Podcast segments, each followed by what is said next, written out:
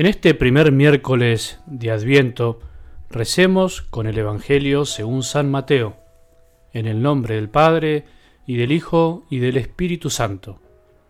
Jesús llegó a orillas del mar de Galilea, y subiendo a la montaña se sentó. Una gran multitud acudió a él, llevando paralíticos, lisiados, ciegos, mudos, y muchos otros enfermos.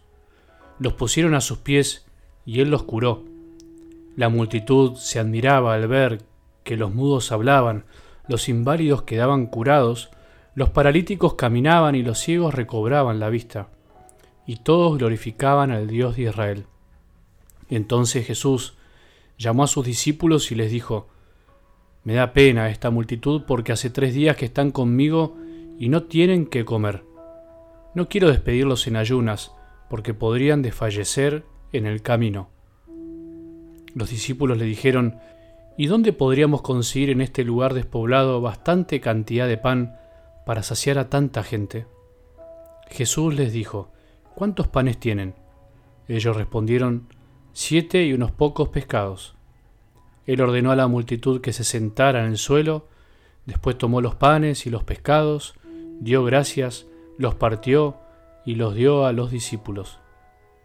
Y ellos los distribuyeron entre la multitud todos comieron hasta saciarse, y con los pedazos que sobraron se llenaron siete canastas. Palabra del Señor.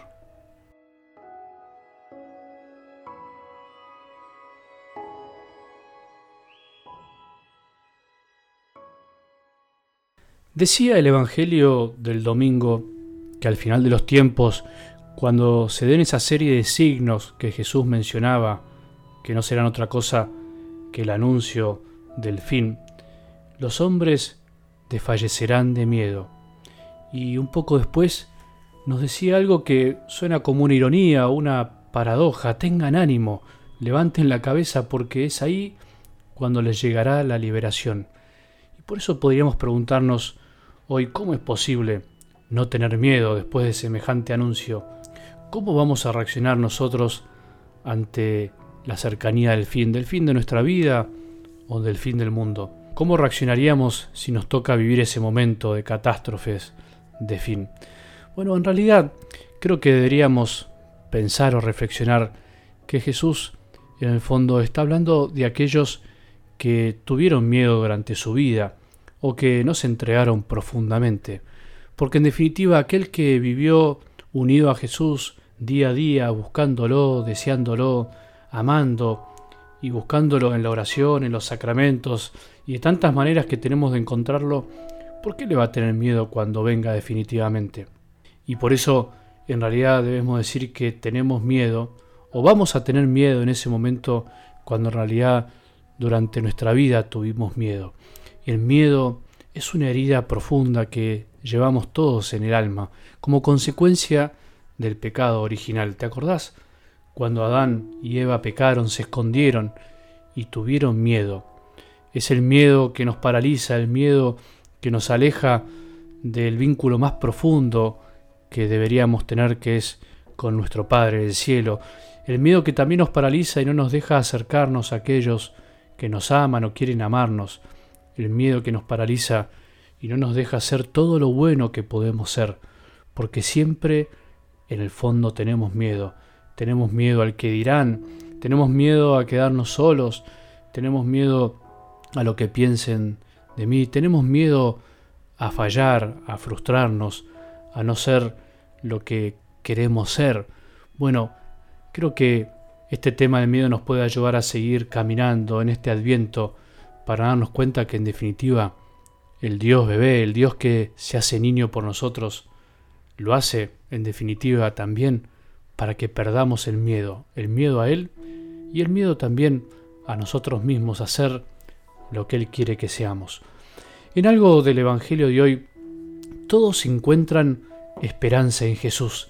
Dice que la multitud se admiraba al ver que los mudos hablaban, los inválidos quedaban curados, los paralíticos caminaban y los ciegos recobraban la vista, y todos glorificaban al Dios de Israel. Y además, Jesús también al final les da de comer. Algo impresionante, algo maravilloso, increíble.